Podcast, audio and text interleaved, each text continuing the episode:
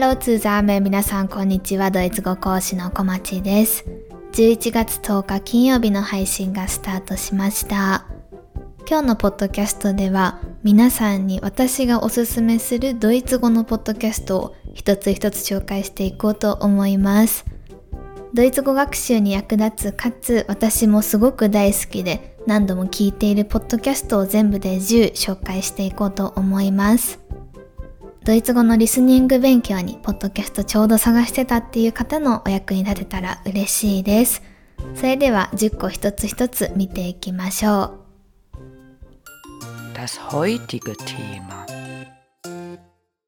というわけでここからは早速紹介していきたいんですけど今日は3つのカテゴリーに分けて紹介していきます。まず1つ目が初級者向け、2つ目が中級者向け、で、最後3つ目が上級者向けです。自分のレベルに合うものを聞くっていうのが一番大事なところなので、皆さんご自身のレベルっていうのに合わせて、それぞれこれ聞いてみようかなっていうのを探してもらえると嬉しいです。まずはじめに初級レベルの方向けのものを紹介していきます。初級レベルっていうと R1、R2 あたりのレベルを指します。読研でいくと、だいたい読研のリスニングって結構優しめなので、読研2級とか、それぐらいまではこの初級者向けぐらいが当てはまるかなと思います。まず一つ目、私の一押しなんですけど、ただこれちょっとポッドキャストじゃなくて、ラジオ講座になります。ご存知の方もおそらく多いであろう、NHK 語学講座、毎日ドイツ語初級編、すごくおすすめです。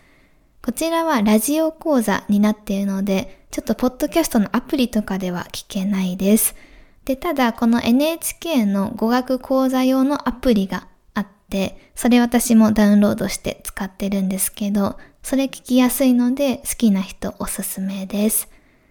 ラジオって聞くとちょっと敷居高く感じるかもしれないんですけど、まあ、昔の私がそんな感じだったんですけど、このラジオ講座のいいところは、もちろんリアルタイムでも聞けるんですけど、結構朝早かったり、あとそれこそドイツに住んでいる人とかって無理じゃないって思うかもしれないんですけど、海外在住の人でも朝早く聞くのが難しい人でも後から聞き流し配信っていうのを聞くことができます。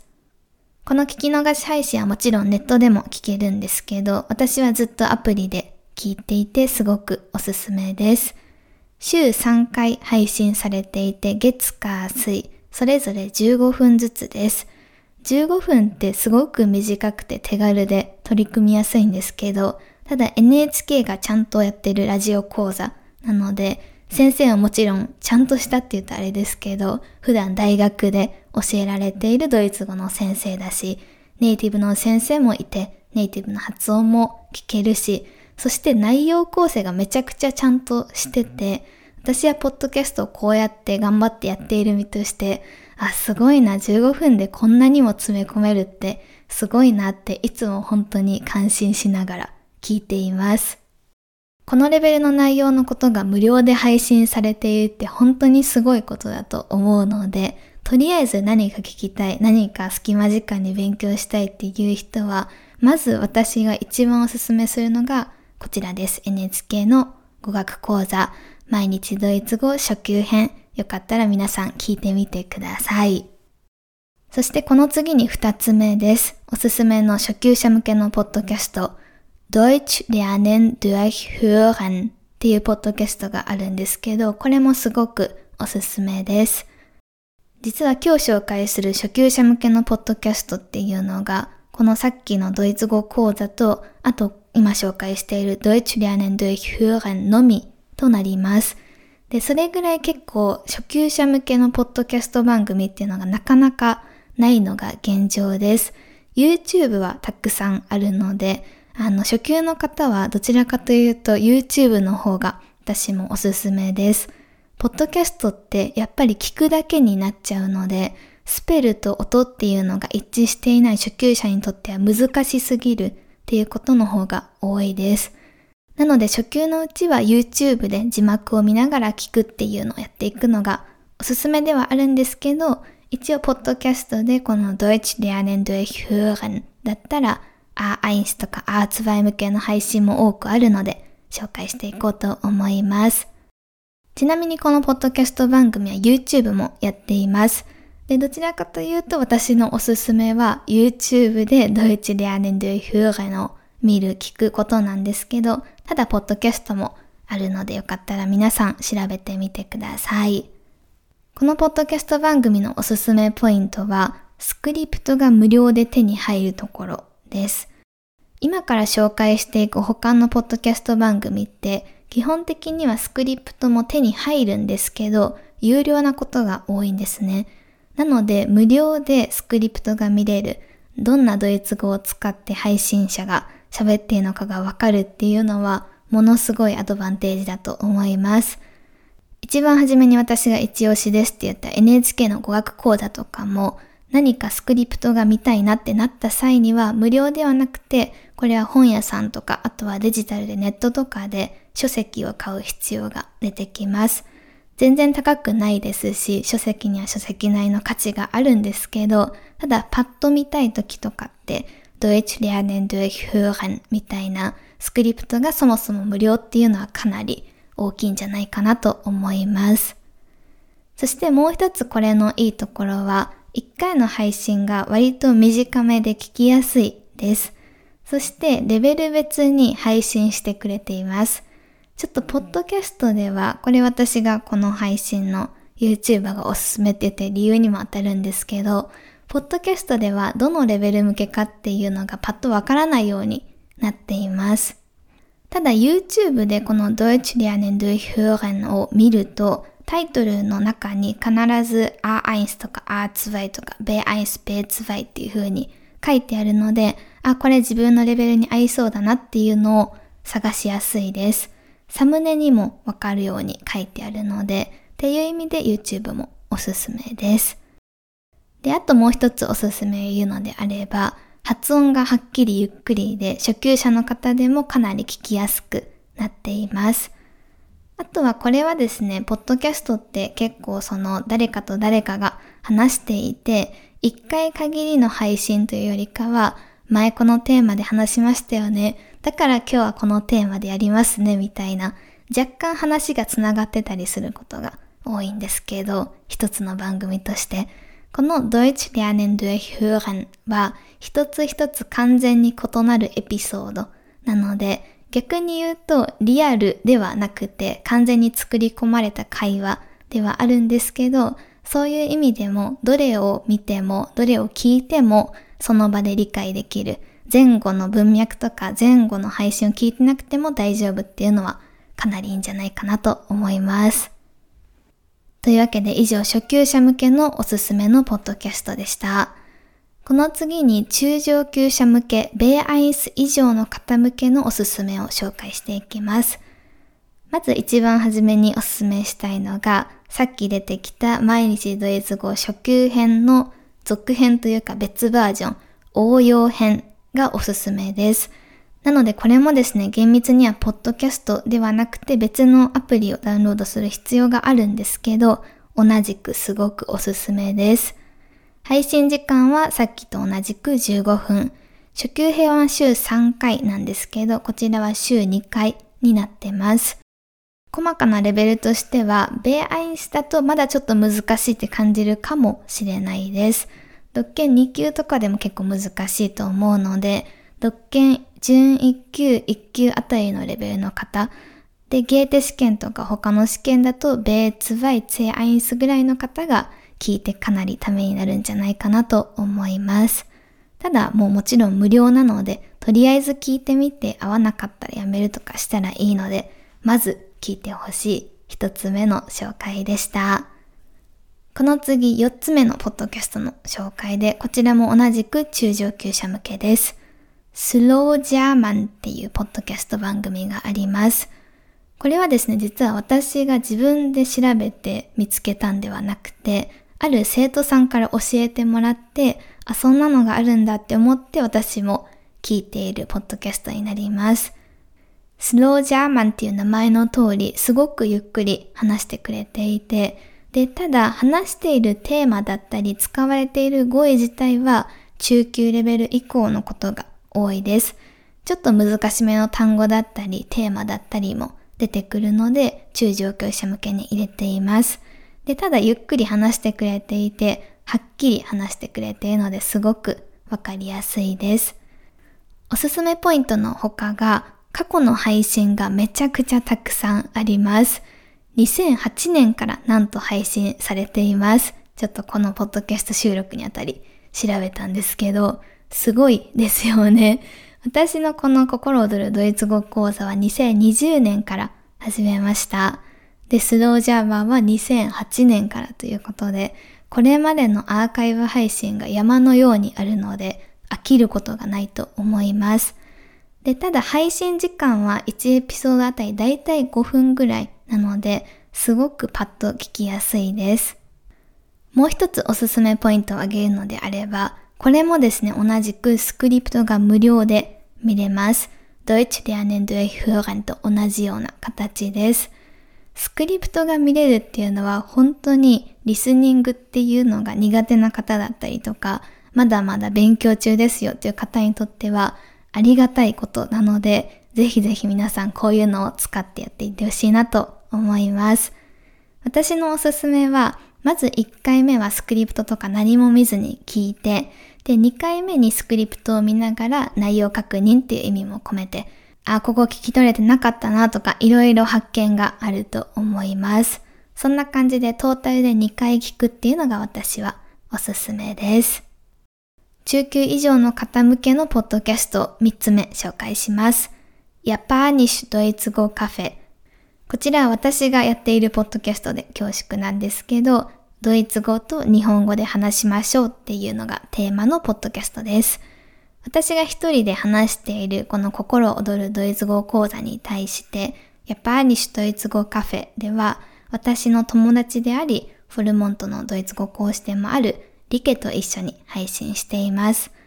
私は日本語が母語なので日本語で、リケはドイツ語が母語なのでドイツ語で話して、で、毎回テーマだったりを変えてやっていきましょうっていう流れになっています。こちらですね、日本語かドイツ語、どちらかの言語が母語であれば、なんとなく話の流れがわかるようになっています。なんでかっていうと、オールドイツ語、オール日本語ではなくて、だいたい半々ぐらいだからですね。で、あと、本当にリアルな、めちゃくちゃ仲のいい友達なので、あ、こういう感じで友達同士で話すんだなっていうのも分かったり、私は日本人、理系はドイツ人、で、それぞれの文化比較とかもよくやっているので、文化の違いとかがわかるのも面白いんじゃないかなと思います。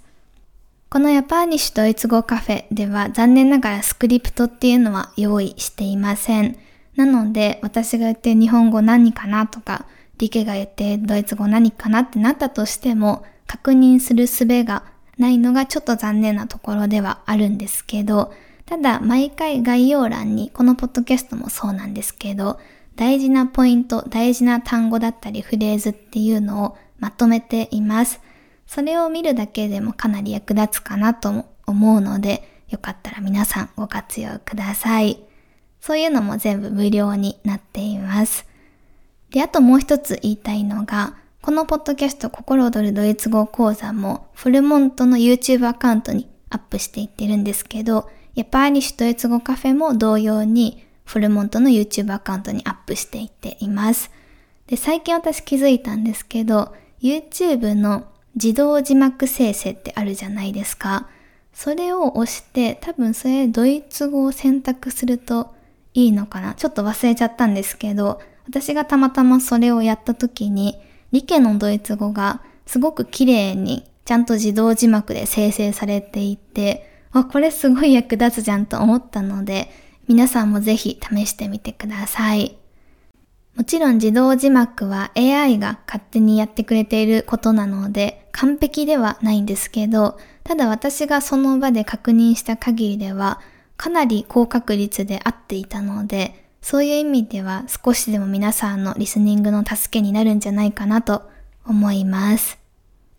というわけで以上私のポッドキャストで恐縮ではあるんですけど、やっぱアニシュドイツ語カフェもすごくおすすめです。そして中上級者向けのおすすめポッドキャストラスト、Deutsch Podcast おすすめです。もうすごくそのままな名前なんですけど、ドイツ Deutsch Podcast です。こちらのポッドキャストは2名の女性の方が配信されています。で、よくですね、ゲーテ試験とかのリスニングで難しいですって言っている人の声とかを聞いていると、その、どの人がどの声かわからないっていう風に言われている方が多かったりします。一人が高い声、もう一人が低い声、特にこれが割とわかりやすいのが、一人が女性で一人が男性とかだと、この声の高低差が割とはっきりしやすいのかなと思うんですけど、この Deutsch Podcast は二人とも女性で、割と声はですね、違うので聞き取りやすいは安いんですけど、そういうのになれるっていう意味でもおすすめです。このポッドキャストもこれまで同様ドイツ語学習者向けに作られているもので、プロのドイツ語の先生2人がやっているポッドキャストで私もよく聞いています。一人はネイティブの先生なんですけど、もう一人はフィンランド出身の先生で、ドイツ語は母語ではないです。なので私もそうなんですけど、母語ではないけれどもドイツ語を頑張って勉強して資格を取ってドイツ語講師として今働いているみたいな感じになっています。でもオールドイツ語で会話は進んでいくので、すごくそういう意味でもドイツ語の先生の話すドイツ語なので聞き取りやすいなと思います。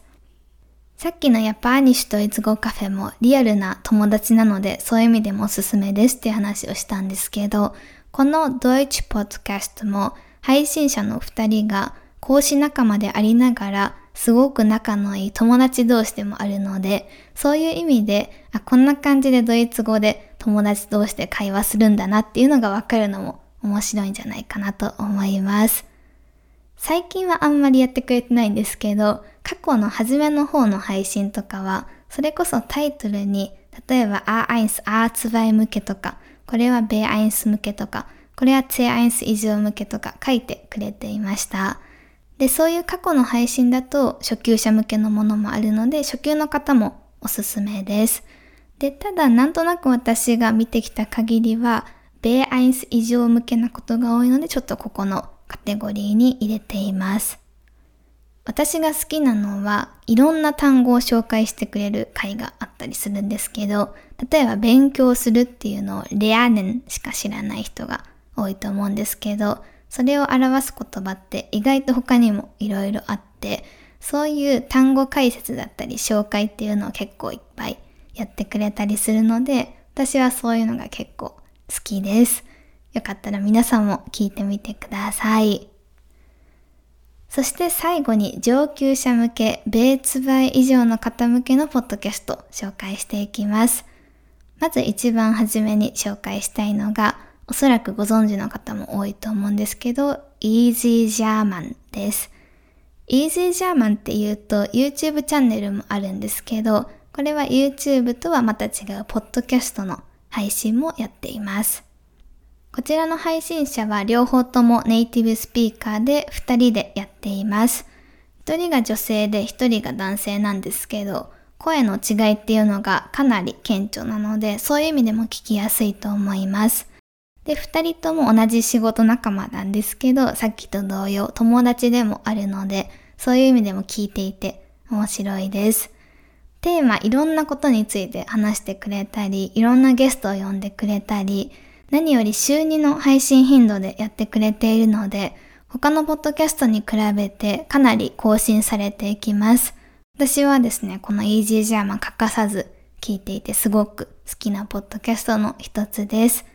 だいたい1エピソード30分ぐらいです。で、これはさっきのドイツポッドキャストも同じなんですけど、話すスピードとか、あとは選ぶ言葉選びっていうのが、さっきのドイツポッドキャストは二人ともドイツ語の先生なので、ある程度配慮があるんですけど、こちらの Easy German は二人ともドイツ語学習者向けの仕事をしているけれども先生ではないので、ある意味リアルな言葉選び、言葉遣いになっているなと感じます。まあ、とは言ってもかなり長い間こういった仕事をされているので、通常のスピードに比べるとゆっくりめだったりとか、あとは説明とかもすごくわかりやすかったりするんですけど、さっきのドイツポッドキャストに比べると、ちょっと早かったりとか難しいなって感じると思います。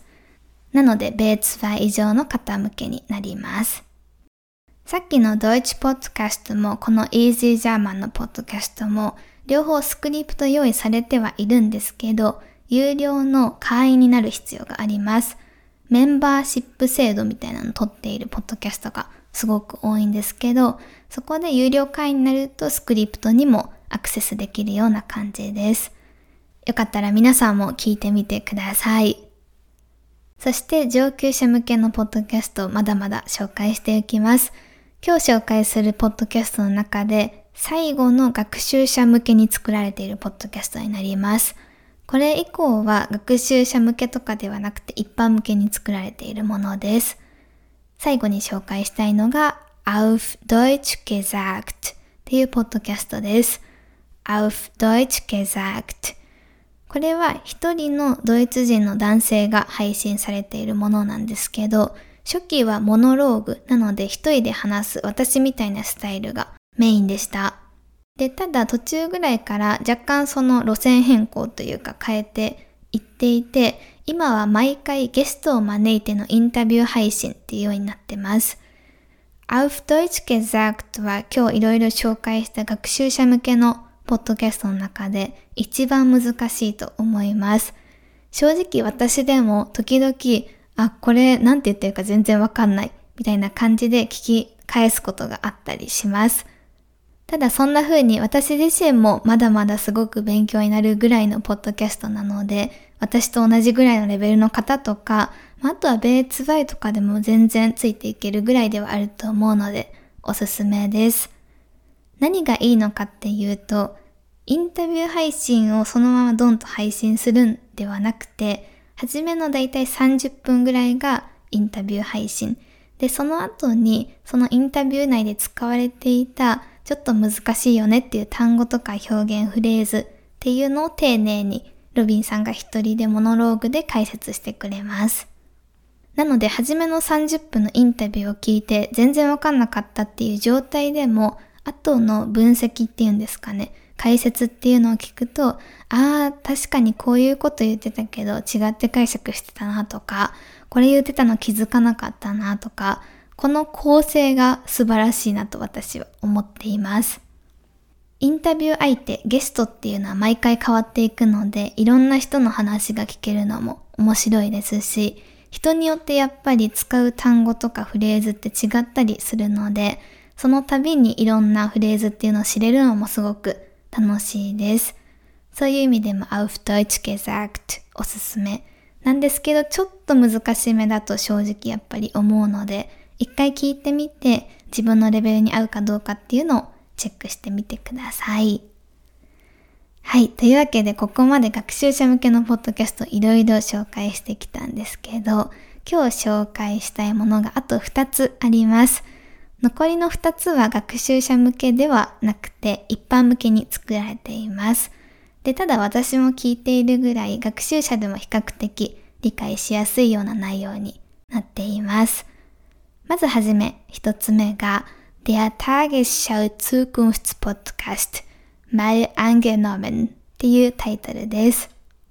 Tagesschau っていうのはドイツのすごく有名なニュース番組なので知ってる人も多いと思うんですけど、そこの制作会社が作っているポッドキャスト番組です。mal angenommen っていうのが、もし何々だったらっていう過程を表すフレーズなんですけど、このタイトル通り、もし高校だったらどうなるかなっていうのをアナウンサーの人たちが基本二人で構成されていて、毎回話す人は若干違うんですけど、すごく聞き取りやすいドイツ語で配信してくれています。はじめに私が紹介した NHK のラジオ講座とかもそうなんですけど、プロの制作会社がやっぱりこう、プロとなってやっているだけあって、内容構成がもうすごくしっかり作り込まれています。このポッドキャストとかも、一つのテーマ、例えば車がなくなったらどうなるみたいな、割と極端なテーマなことが多いんですけど、そういうテーマを扱う際も、配信者の人がただただ自分の意見を述べるだけではなくて、実際に、例えば公共交通機関とかに詳しい専門家に話を聞いてきました。みたいな感じで専門家の意見が必ず流れます。インタビュー配信っていうのを外でやってきて、それを曖昧合間に流して、で、それぞれのテーマについてのプラスの意見とマイナスの意見を比較検討して、で、こういう未来になるんじゃないですかね、みたいな結論を導き出すっていう構成になっています。だいたい配信が約30分ぐらいのボリュームなんですけど、もうすごく濃いので、私はすごく聞くのが好きです。難しそうって思うかもしれないんですけど、ただ話してる人が多分テレビ局のちゃんとしたアナウンサーの方なので、標準ドイツ語ですし、はっきり、ゆっくりではないんですけど、はっきりすごく話してくれていて、私的にはめちゃくちゃ聞き取りやすいです。マイクの質とかももちろんなんですけど、すごくいいので、音声のクオリティっていう意味でもおすすめです。というわけで、マイルアンゲノメンよかったら皆さんも聞いてみてください。そして今日紹介する最後のポッドキャストが Die Maus zum Hören です。Die Maus っていうキャラクター皆さんご存知でしょうか？多分見たことあると思うのでよかったら Die Maus で検索してください。D を抜かすと、あの、普通のネズミの画像が流れてきちゃうと思うので、D っていう定冠詞をつけて検索するようにしてください。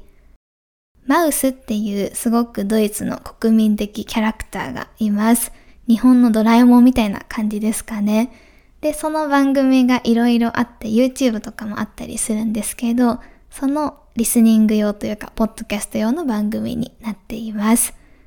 なんと毎日配信されていて、配信時間1時間とかなりボリューミーです。正直私毎日1時間何かを聞く余裕がないのでついてはいけてはないんですけど、面白いのでおすすめです。マウスっていうのが日本のドラえもんみたいな感じって言った通り、どちらかというと子供向けの教育番組です。子供向けの例えば絵本だったりとか何か物語とかって私は正直、時々面白いとは思うんですけど、割と多くの場合、ちょっとつまんないなって正直思っちゃうことが多いんですね。内容が子供向けすぎると、ちょっとなんとなく自分のモチベーションにならないことが私の場合は多いんですけど、このマウスのポッドキャスト番組に関しては、教育番組で、例えばどうしてなんですかね、味覚が変わっていくのかとかいうテーマについて話していくので、私もそれ知らないなみたいなことが純粋に多くて、知れるのですごく楽しいです。で、これもやっぱりちゃんとしたあのプロの制作会社が制作しているので、専門家に話を聞いてみましたっていう、そういうのもあったりとか、あと子供向けのやっぱり番組なので、子供がいろんな質問を送ってきて、そのオーディオが流れたりするんですけど、子供のドイツ語ってなんかすごく可愛いんですね。で、それを聞くと、なんかこうちょっと幸せな気持ちになれたりとか、あとは子供向けの番組なので、ずっと喋っててやっぱり集中力切れてくるじゃないですか。多分そういうのの対策として、割と高頻度でいろんなドイツ語の音楽が流れます。ドイツ語の音楽聴けるのも楽しいですし、1時間の番組ってかなり長く感じるかもしれないんですけど、実際聞いてみるとすごくテンポよく進んでいくので、子供でも大人でも楽しめて、すごくおすすめになります。はい。というわけで今日は私がドイツ語学習におすすめする、かつ私もリアルに聞いているおすすめのポッドキャストを10紹介しました。もう一度最後にすべて言っていこうと思います。一つ目が毎日ドイツ語初級編。二つ目が Deutsch lernen durch hören。三つ目が毎日ドイツ語応用編。四つ目が Slow German。五つ目が Japanisch ドイツ語カフェ。六つ目が Deutsch Podcast。七つ目が Easy German。八つ目が Auf Deutsch gesagt。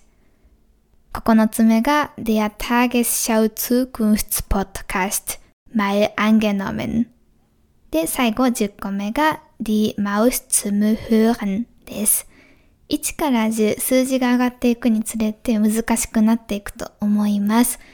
ぜひ皆さんの現在のリスニングレベルに合うドイツ語を聞くようにしてください。初級者向け、やっぱりどうしてもポッドキャストってなると少なくなってくるのが現実です。今日の配信内でもお伝えしたんですけど、初級の場合には YouTube を字幕ありで見ていく方がおすすめです。YouTube のおすすめに関してはこれまで過去の配信でやっています。概要欄にリンク載せておきますので、よかったらそちらをご確認ください。今日紹介したポッドキャストもフォルモントに記事としてまとめてあります。それぞれのとりあえずこのエピソードおすすめなので聞いてみてはみたいなのを載せているので何から聞けばいいか全くわからないっていう方がいらっしゃればそういった記事内のリンクっていうのも参考にしてください。記事上で簡単に聞けるようになっていてかなりやりやすいかなとは思います。というわけで本日のポッドキャストは以上で終了となります。ここまで聞いてくれてありがとうございました。ぜひ皆さん好きなドイツ語のポッドキャストを見つけてリスニングどんどん向上させていきましょう。また次回来週金曜日のポッドキャストもぜひ聞いてください。それでは、チュース